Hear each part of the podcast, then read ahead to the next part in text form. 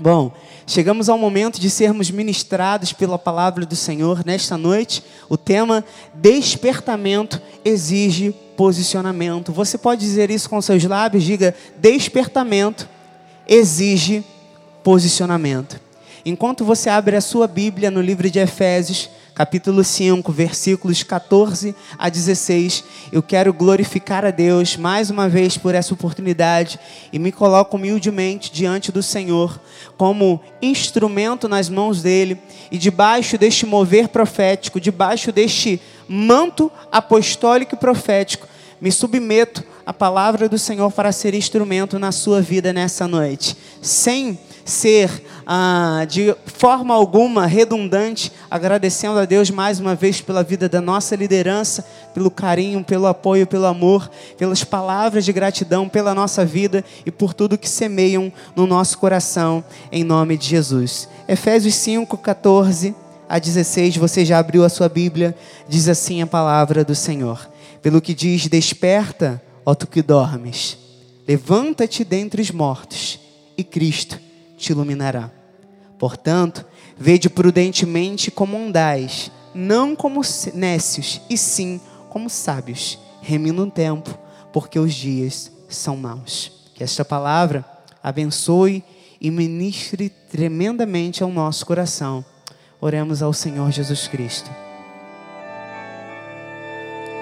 Senhor Jesus Cristo, Deus único, vivo e verdadeiro. Nesta hora, nós nos curvamos diante da tua palavra para recebermos o teu direcionamento, porque entendemos que, como diz a tua palavra, a tua voz é esta que está por detrás de nós, dizendo: Este é o caminho, andai por ele.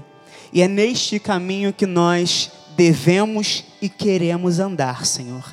Nos direciona neste momento fala conosco através desta palavra e que o teu espírito tenha liberdade para tocar corações não apenas aqui neste lugar, neste recinto, na igreja Cristo vive presencialmente, mas também em tantos lares que estão conectados conosco nessa hora. Opera o teu sobrenatural, usa as minhas cordas vocais, usa a minha vida para a glória do teu nome. Todo o povo de Deus diga amém e se você pode, meu amado, dê um aplauso ao Senhor mais uma vez. Muito obrigado, meu bispo querido. Deus seja louvado. Igreja mais do que vencedora, mais do que vencedora em Cristo Jesus, porque assim nós fomos chamados, eleitos e predestinados, geração de conquistadores. Olha, nós rasgamos o nosso coração, não as nossas vestes, para receber nessa noite o direcionamento que vem do Senhor para as nossas vidas. Nós recebemos esse direcionamento com ações de graça e louvamos ao soberano Deus, ao Criador dos céus e da terra, ao justo juiz, a imagem do Deus invisível, o nosso rochedo, o nosso esconderijo, escudo e fortaleza, o Rei Jesus. E nos submetemos a este apostolado. Amados, o Senhor ministrou profundamente ao nosso coração neste último domingo e nós ainda estamos debaixo dessa ambiência sobre despertamento espiritual. Porque é bem verdade que muitos cristãos, mesmo depois de conhecerem a Cristo, passam por um profundo estado de sono, uma morte espiritual. Só que este não é o chamado de Deus para as nossas vidas. Nós fomos despertados pelo Senhor. Nós fomos despertados por Deus para um chamado. Nós atendemos um chamado. E esse chamado ao despertamento exige de nós um posicionamento. Logicamente, todos nós estamos suscetíveis a vivermos momentos de estagnação espiritual. Mas à medida que nós alimentamos a nossa vida com Cristo, nós afastamos de nós esta possibilidade. Então, veja que há algo que Deus espera de nós após o nosso despertamento, uma tomada de postura, um posicionamento conforme a palavra do Senhor. Vamos ver isso novamente no versículo 14 de Efésios 5. Pelo que diz: Desperta, ó tu que dormes Levanta-te de entre os mortos e Cristo te iluminará. Atenção para este fato. Há uma ação aqui que o Senhor está requerendo: levantar. Levanta-te de entre os mortos. Então, primeiro você desperta e depois você levanta. Analise comigo este exemplo bem simples, para alguns pode parecer até um pouquinho bobo. Qual é a primeira coisa que nós fazemos quando nós acordamos, quando nós ah, somos acordados pelo Senhor? Nós abrimos os olhos, é ou não é? E depois nós vamos despertando. Né? É um processo que nós vamos passando. E é esse processo de despertamento que nos faz levantar da cama e nos colocarmos de pé. É ou não é? Agora analise um pouco mais esta questão. Há pessoas que têm um pouco mais de sono. Alguém se identifica? Que tem um pouco mais de dificuldade, que tem um pouquinho mais de sono e que não despertam com facilidade, e por isso não conseguem se levantar da cama.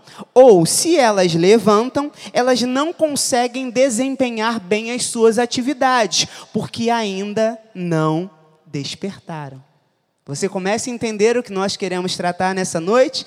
Em outras palavras, não tem como se posicionar se não houve um despertamento. Não tem como se posicionar corretamente frente às situações da vida se não houve um despertamento. E observe também que este sono espiritual, acompanhado dessa falta de posicionamento, transforma herdeiros em filhos pródigos. Você lembra desta parábola do filho pródigo? Abra aí a sua Bíblia no livro de Lucas 15. Vamos ler de 11 a 13. Diz o seguinte: Continuou, certo homem tinha dois filhos. O mais moço deles disse ao pai: Pai, dá-me a parte dos bens que me cabe e ele lhes, lhes, repartiu os haveres. O versículo 13 diz: Passados não muitos dias, o filho mais moço, ajuntando tudo que era seu, partiu para uma terra distante e lá dissipou todos os seus bens, vivendo dissolutamente. Observe qual foi o testemunho deste jovem: desobediência e desonra a quem o ensinou a ter fé. E esse é o primeiro indício da pessoa que começa a adormecer espiritualmente: frieza, cegueira, rejeição à autoridade de quem ensinou a caminhar na fé cristã. Amados, a verdade nem sempre vai agradar. E para quem se desvia, ouvir verdades, mesmo dentro de casa ou na igreja, acaba se tornando insustentável. E qual é a saída mais fácil? Qual é a escolha que passa a ser mais simples, mais fácil? Fugir para uma terra distante. E talvez este fosse o pensamento, o cenário deste jovem. Esse ir para uma terra distante sempre envolve um problema de fé vacilante sempre envolve um problema de falta de firmeza. Esse ir para uma terra distante sempre envolve uma falta de firmeza nos princípios do Senhor. E provavelmente isso estava impedindo esse jovem de aceitar as regras da casa do pai. Então você começa a entender porque muitas, muitas pessoas não conseguem se manter dentro da igreja, porque simplesmente não conseguem cumprir as regras do Pai, não conseguem colocar as suas vidas ah, no prumo, com a direção, com o direcionamento da palavra do Senhor Jesus Cristo. Então, a terra distante se torna sempre um atrativo. Se torna sempre mais atrativa. Por quê? Porque a terra distante, às vezes, oferece um alívio imediato daquele incômodo que a pessoa está sentindo no momento e que é considerado por ela intolerável.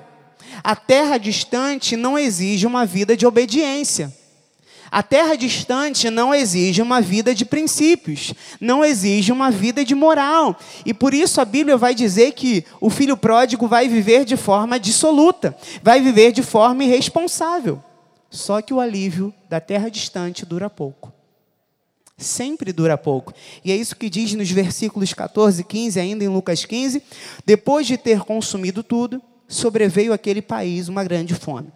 E ele começou a passar necessidade. Então, ele foi e se agregou a um dos cidadãos daquela terra. E este o mandou para os seus campos a guardar porcos. Ali desejava ele fartar-se das alfarrobas que os porcos comiam, mas ninguém lhe dava nada. Então, caindo em si, diga caindo em si, disse: Quantos trabalhadores de meu pai têm pão com fartura e eu aqui morro de fome? Perceba o que Jesus falou. O que significa esse cair em si? Despertamento houve um despertamento. O sono no qual este jovem estava o fez trocar a liberdade da casa do pai pela servidão do mundo. E vale ressaltar que, apesar das regras, na casa do pai havia liberdade. Na casa do pai tinha liberdade, na casa do pai tinha lugar à mesa. Mas o jovem trocou tudo isso para se tornar um servo que cuidava de porcos.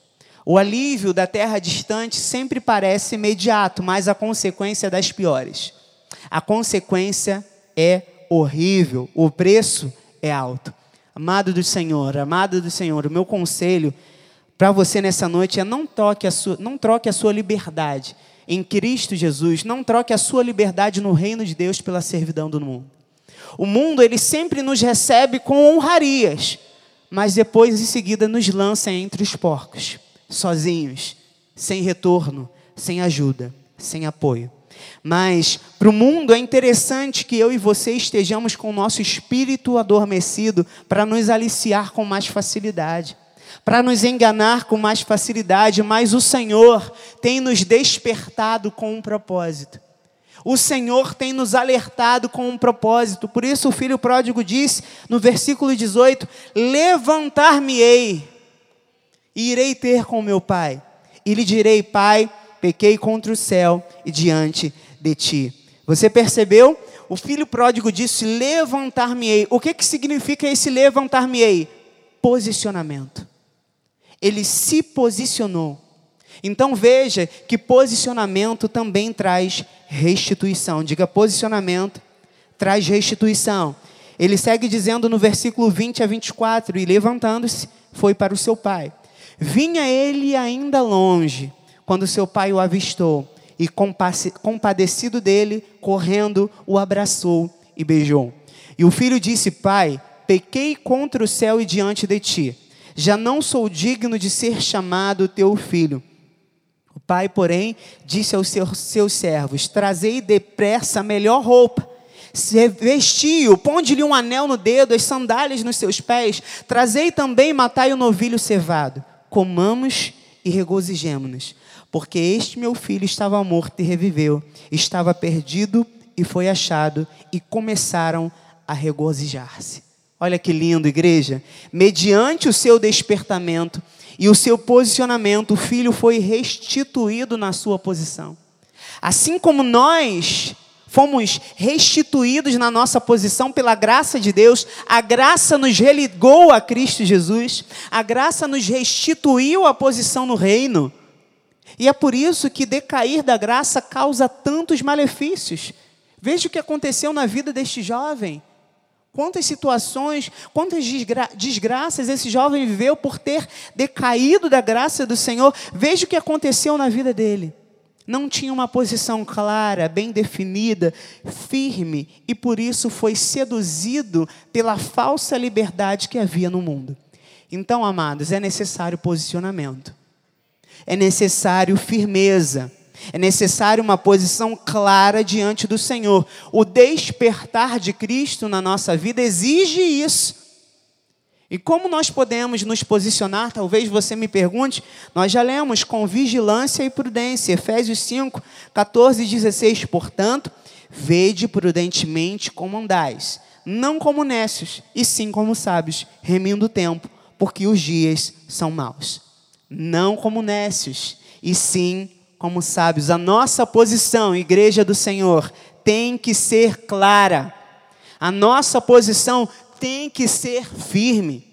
Quem nos vê, quem nos observa, seja aqui, seja lá fora, no nosso lugar de trabalho, seja no nosso local de estudo, precisa reconhecer que ali está um servo do Senhor, ali está uma mulher de Deus, ali está um crente em Jesus. A nossa posição tem que ser clara. Os dias que nós estamos vivendo são dias maus, nós lemos isso, então nós não podemos nos dar o luxo de termos um posicionamento duvidoso, de termos um posicionamento incerto. Ou nós somos sábios com Cristo, ou nós somos nécios com o mundo. Igreja, nós estamos em guerra. É por isso que a Bíblia diz: os dias são maus. É por isso nós estamos em guerra. E de repente você me pergunte, mas por que eu não consigo enxergar essa guerra? Simples, amado, porque o que Deus tem para manifestar na nossa vida é tão poderoso, é tão profundo, é tão profético, é tão sobrenatural que exige de nós um posicionamento. E entenda isso: o inimigo das nossas almas não fica satisfeito com tudo que nós estamos vivendo, com tudo que nós estamos experimentando com Deus na nossa vida intimidade, com tudo que Deus tem manifestado na nossa vida, com as conquistas que Ele tem nos concedido. Então nós estamos em guerra. E é isso que nós precisamos trazer à nossa mente todos os dias. É para isso que nós fomos despertados. Essas palavras de despertamento que nós temos recebido deste altar são um alerta do grande general, e ele diz que ele está passando em revista. Ele está passando em revista, ele está nos avaliando, ele está nos observando, ele está nos treinando. Olha que diz Joel no capítulo 3, de 9 a 11: proclamai isto entre as nações, apregoai guerra santa suscitai os valentes, cheguem-se, subam todos os homens de guerra, forjai espadas nas vossas relhas de arado e lanças das vossas podadeiras, diga ao fraco: Eu sou forte. Apressai-vos e vinde todos os povos em redor e congregai-vos para ali, ó Senhor, faze descer os seus valentes. O Senhor está promovendo um alinhamento poderoso do seu exército. O Senhor está promovendo um ajuntamento poderoso. Nós somos os valentes do Senhor e Ele tem promovido este alinhamento para nos ajustar. Foi o grande general, o Senhor dos exércitos, que nos conclamou neste lugar, a fim de nos ajustar, a fim de nos preparar para a guerra e para a conquista. Falta pouco para o fim do ano, amado. E o nosso general está nos convidando a renovar nele o nosso fôlego, renovar nele a nossa esperança, ajustar nele a nossa armadura e nos colocarmos na nossa posição, taparmos as brechas para vermos o sobrenatural de Deus. Irmãos amados, ainda haverá muitas conquistas neste ano. E Deus nos trouxe aqui hoje, tem trazido a cada culto para receber um direcionamento e estratégias para estas conquistas que ainda acontecerão dentro desses 36 dias. Receba isso no seu coração. Olha, o meu coração está numa expectativa extraordinária daquilo que Deus fará. Nesses próximos 36 dias, eu estou em expectativa, porque é grande o livramento do Senhor, é grande o projeto do Senhor para estes próximos 36 dias. O general dos generais está passando em revista diante dos seus servos, e somos nós. E sabe o que significa este passar em revista? Olha, é muito interessante, essa prática fala do costume de reis, comandantes, militares e governantes em geral passarem em revista as suas tropas. Isso acontece até hoje para demonstrar confiança e apreço por elas. Igreja, Deus tem confiança na tua vida. Deus tem um apreço profundo por você, e é tão grande este apreço do Senhor que Ele quer revelar a você estratégias de guerra e segredos do seu coração. Esta reunião é a reunião dos valentes do Senhor, dos herdeiros de Deus. Eu e você fomos convocados para permanecermos na nossa posição permanecermos vigilantes. E um bom soldado não dorme em serviço, amado. Ele permanece alerta, porque ele quer agradar o seu comandante. Olha o que diz 2 Timóteo 2,4. Paulo disse isso: nenhum soldado em serviço se envolve em negócios dessa vida, porque o seu objetivo é satisfazer aquele que o arregimentou. O que Deus quer que nós compreendamos neste tempo é que há uma guerra espiritual que é real e nós não podemos viver alheios a isto. Nós não podemos viver um cristianismo despretensioso, preguiçoso, pensando que isto é suficiente para nos proteger quando as situações contrárias vierem. Eu não posso me ausentar da minha posição. Eu não posso me ausentar da posição que Cristo me deu, porque muitas vezes, amados, os problemas vêm, as situações vêm, se instalam e nós, surpresos, nos perguntando por que isso está acontecendo na nossa vida. A resposta é simples, amado: nós deixamos brecha. Nós deixamos brecha muitas vezes nas nossas vidas na nossa vida espiritual. E nós chegamos a um momento, a um ponto da nossa vida com Cristo, que nós não podemos mais permitir esse tipo de coisa. Nós precisamos estar alerta, nós não podemos deixar brecha, nós não podemos deixar de nos revestir devidamente, nós não podemos descansar na nossa vida espiritual. Sabe por quê? Porque o inimigo não descansou de trabalhar contra a sua vida. O inimigo não descansa de lutar contra nós. Então, irmãos, vigilância, posicionamento é o que nós precisamos para os nossos dias, porque o plano do inimigo é enganar, é fazer as pessoas pensarem que um pouco de impureza não tem nada a ver. Mas você sabe disso, você conhece a Bíblia, foi assim com Eva, foi assim com Davi, foi assim com Sansão. As estratégias do inimigo, elas não mudam. Elas não mudam. Elas podem até mudar de cara, mas elas são as mesmas. É fazer um filho de Deus cometer um errinho aqui, um errinho ali, ninguém vai ver, ninguém vai saber, ninguém vai tomar conta, e aí começam a vir os pecados e vícios ocultos.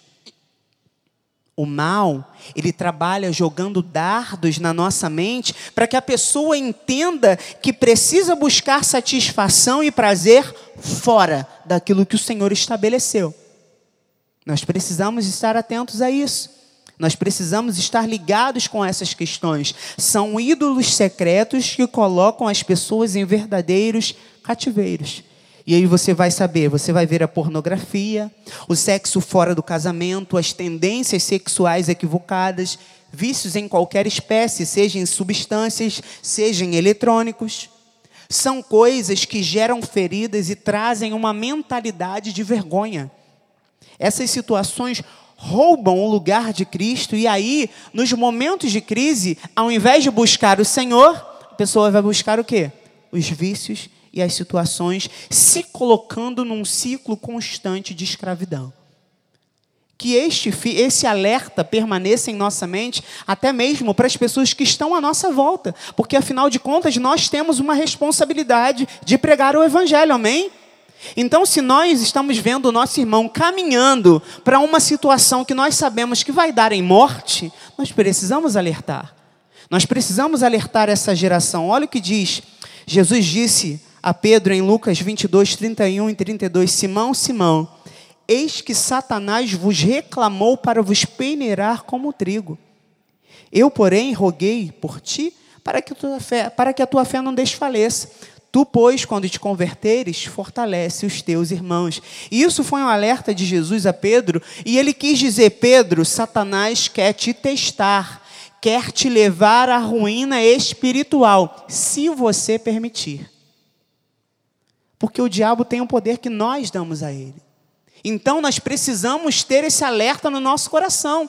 Nós precisamos alimentar o nosso espírito todos os dias e permanecermos firmes, porque quando chegar a cilada do inimigo, nós vamos ter a clareza espiritual de dizer: não, isso não é para minha vida. Eu rejeito, eu repreendo. Nós precisamos disso em nossas vidas. Amigos, ídolos secretos são grandes ciladas. Não se trata apenas de problemas morais, mas espirituais. Porque há pessoas que já foram alertadas por Deus muitas vezes. Constantes vezes, mas estão adormecidas, não conseguem mudar de comportamento, não conseguem mudar de atitudes.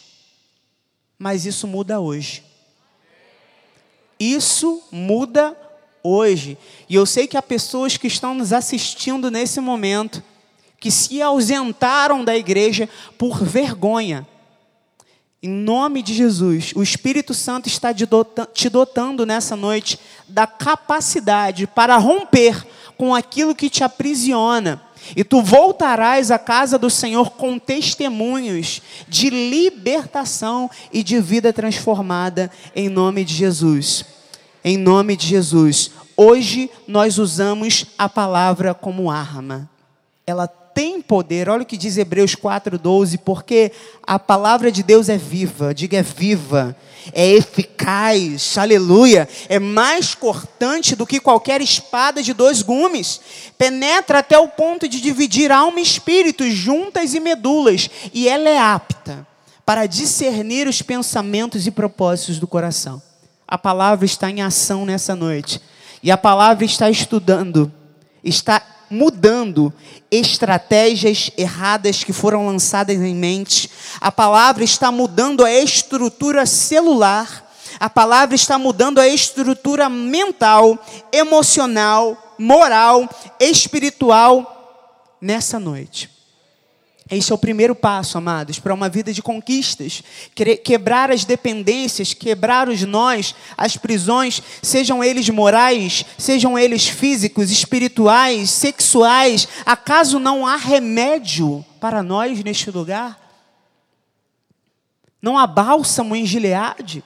Não há remédio neste lugar? Acaso a, a palavra do Senhor não é a medicina de Cristo em atuação na nossa vida? A palavra do Senhor é este remédio. E ela está em atuação nesta hora. Não há dardo que permanecerá de pé diante de nós. Sejam ideias erradas, sejam ideologias, seja uma sedução por filosofias equivocadas, por movimentos errados, pela soberba, pela inveja, pelo orgulho, tudo aquilo que aprisiona está sendo quebrado nessa noite, através da palavra do Senhor todo tipo de emboscada preparada contra nós não prevalecerá, porque nós estamos na nossa posição. E desta posição ninguém nos ausentará, ainda que venham contra nós esquemas, situações, dardos. Amados, eu vivi isso durante a minha vida toda na minha casa, com a minha família, com os meus pais, hoje com a minha esposa, mas o Senhor, a partir do momento que nós nos posicionamos, Ele mantém a nossa vida intacta.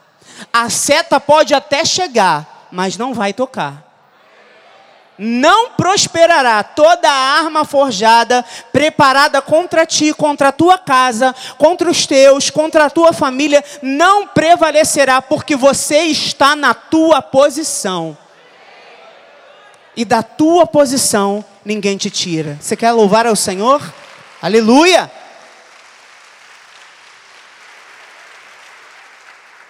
Lembre-se, amado, do rei Josafá e o que ele viveu por conta do seu posicionamento. Diz a Bíblia que os moabitas, os amonitas e alguns dos meunitas entraram em guerra contra o rei Josafá.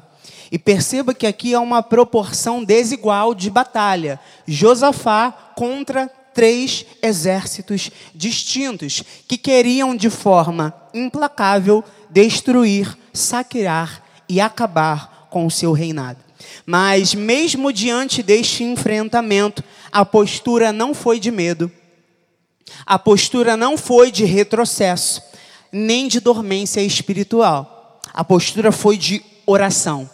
Oração e busca pelo conselho do Senhor.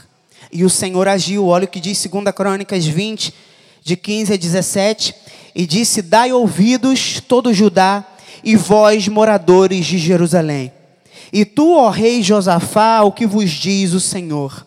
Não temais, não temais, igreja, nem vos assusteis por causa desta grande multidão, pois a, a peleja não é vossa, mas de Deus. Amanhã descereis contra eles, eis que sobem pela ladeira de Ziz, encontrá-los-eis no fim do vale, no defronte do deserto de Jeruel.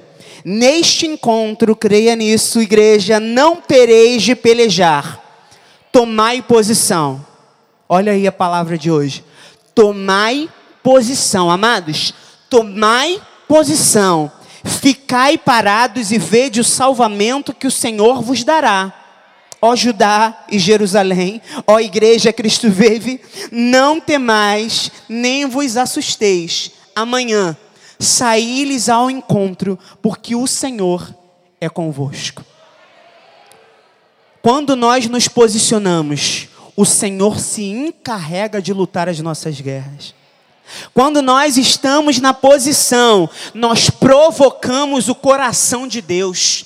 O mundo espiritual passa a conspirar a nosso favor. Você entende o que é isso, amado? O mundo espiritual anjos de Deus passam a conspirar a nosso favor. Nós atraímos sobre a nossa vida um ciclo de livramentos, um ciclo de salvamentos, um ciclo de manifestação da glória de Deus.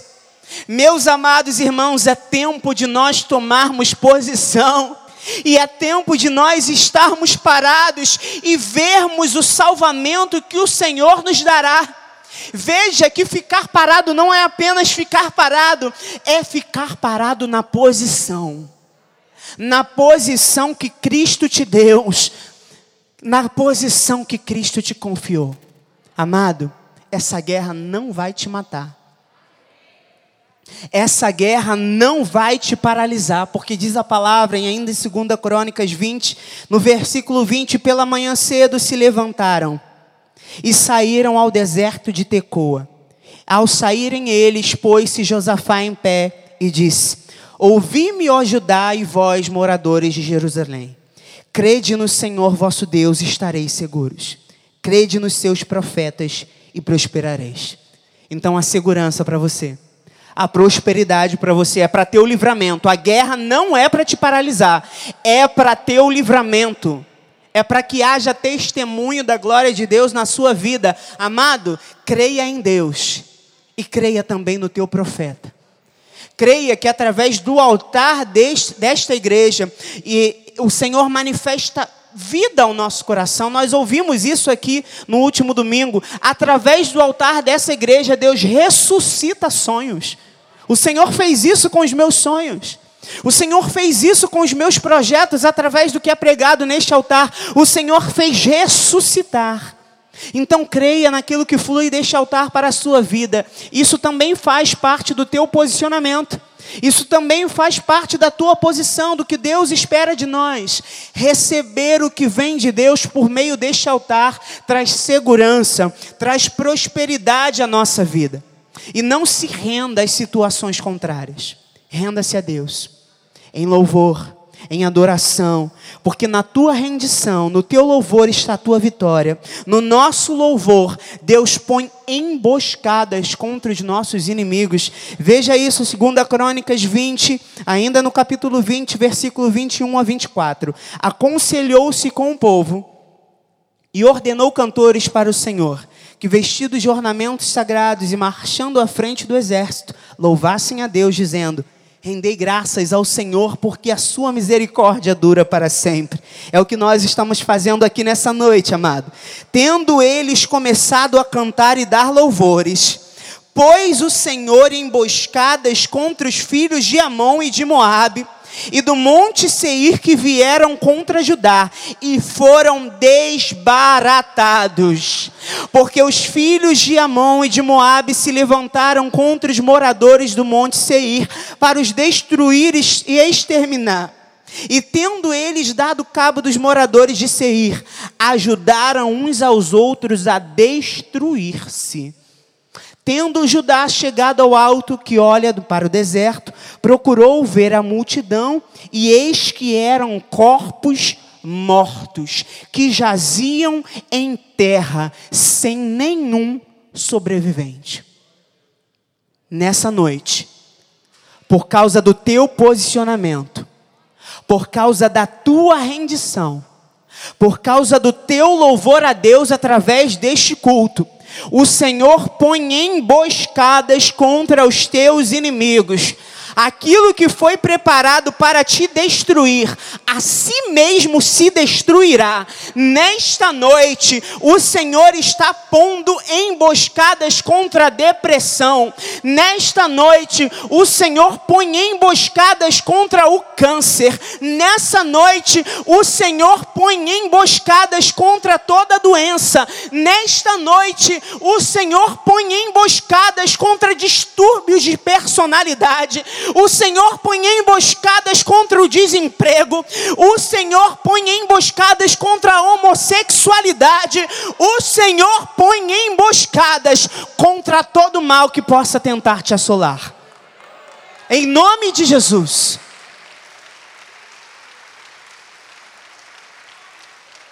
Toda mentira será desbaratada, amado, e de todas as setas lançadas contra ti aleluia, não haverá uma só sobrevivente. Você não vai precisar pelejar. O teu trabalho vai ser apenas recolher os despojos. Olha o que diz, segue dizendo Crônicas 20, 2 Crônicas 20, 25 e 26. Vieram Josafá e o seu povo para saquear os despojos e acharam entre os cadáveres riquezas em abundância e objetos preciosos. Tomaram para si mais do que podiam levar e três dias saquearam o despojo, porque era muito. Ao quarto dia se ajuntaram no vale de bênção, onde louvaram o Senhor. Por isso chamaram aquele lugar Vale de Bênção até o dia de hoje. Igreja, nós estamos no vale de bênção nós estamos no vale de bênção. Eis aí diante dos teus olhos espirituais os teus despojos. Eis aí diante dos teus olhos espirituais os teus milagres. Eis aí diante dos teus olhos espirituais a tua cura se materializando. Eis aí diante dos teus olhos espirituais os milagres que tu colherás por causa do teu posicionamento. Eis aí diante de ti, igreja, o livramento do Senhor Jesus. Tu recolherás grandes milagres, tu recolherás promessas cumpridas pela batalha que foi vencida pelo Senhor. Se alegre em Deus, porque a vitória é preparada para ti. Eu termino com 2 Crônicas 20, 27 e 28. Então, voltaram todos os homens de Judá e de Jerusalém e Josafá à frente deles. E tornaram para Jerusalém com alegria, porque o Senhor os alegrara com a vitória sobre os seus inimigos. Vieram para Jerusalém com alaúdes, harpas e trombetas para a casa do Senhor. E o Espírito ministrou ao meu coração nesses dias. Conta os dias. Igreja, conta os dias, um a um 36. Conta os dias, amado. Igreja, conta os dias. Grande será o livramento do Senhor. Serão manifestações abundantes. O Senhor está enviando do seu novo sobre a sua igreja. Nós recebemos essa profecia de novos começos, que ainda este ano nós veríamos a glória de Deus. Conta os dias. Conta os dias conta os dias. Oh, Ramachekeriandarabás. Conta os dias. Ramandorobiechekeriandalaias. Nesses 36 dias que faltam para o ano acabar. Tu voltarás à casa do Senhor com alegria. Eu declaro grandes testemunhos, culto após culto. Um testemunho por dia aliás, vários testemunhos por dia. E no dia 31, a coroação. No dia 31, a coroação. Lembram da visão? Nós estaremos no cume daquele monte, mostrando ao mundo espiritual que nós chegamos que nós vencemos, que as intempéries da vida não nos paralisaram, e nós estaremos ali ouvindo aquela voz dizendo: Vós sois uma geração de conquistadores. A palavra do Senhor não volta vazia, ele não retrocede naquilo que ele disse, tudo que ele falou se cumprirá. Toma a tua, toma a tua, tua posição, amado. Prepara a tua vida para os despojos. Tu verás ainda este ano a glória de Deus. Tu verás ainda este ano manifestado o rio de Deus. Tu verás ainda este ano o jorrar do Senhor sobre a tua vida. Tu verás ainda este ano o Senhor agindo na tua casa, o Senhor agindo na tua família. Tu verás ainda este ano grandes coisas, grandes promessas, sonhos esquecidos sendo trazidos à realidade, porque nós estamos na nossa posição, porque nós estamos na nossa posição, e é no nome de Jesus que nós confessamos essa realidade. E se você crê desta forma, sim, aplauda o Senhor, dê aí um glória a Deus, porque assim seja, assim disse o Senhor, aleluia.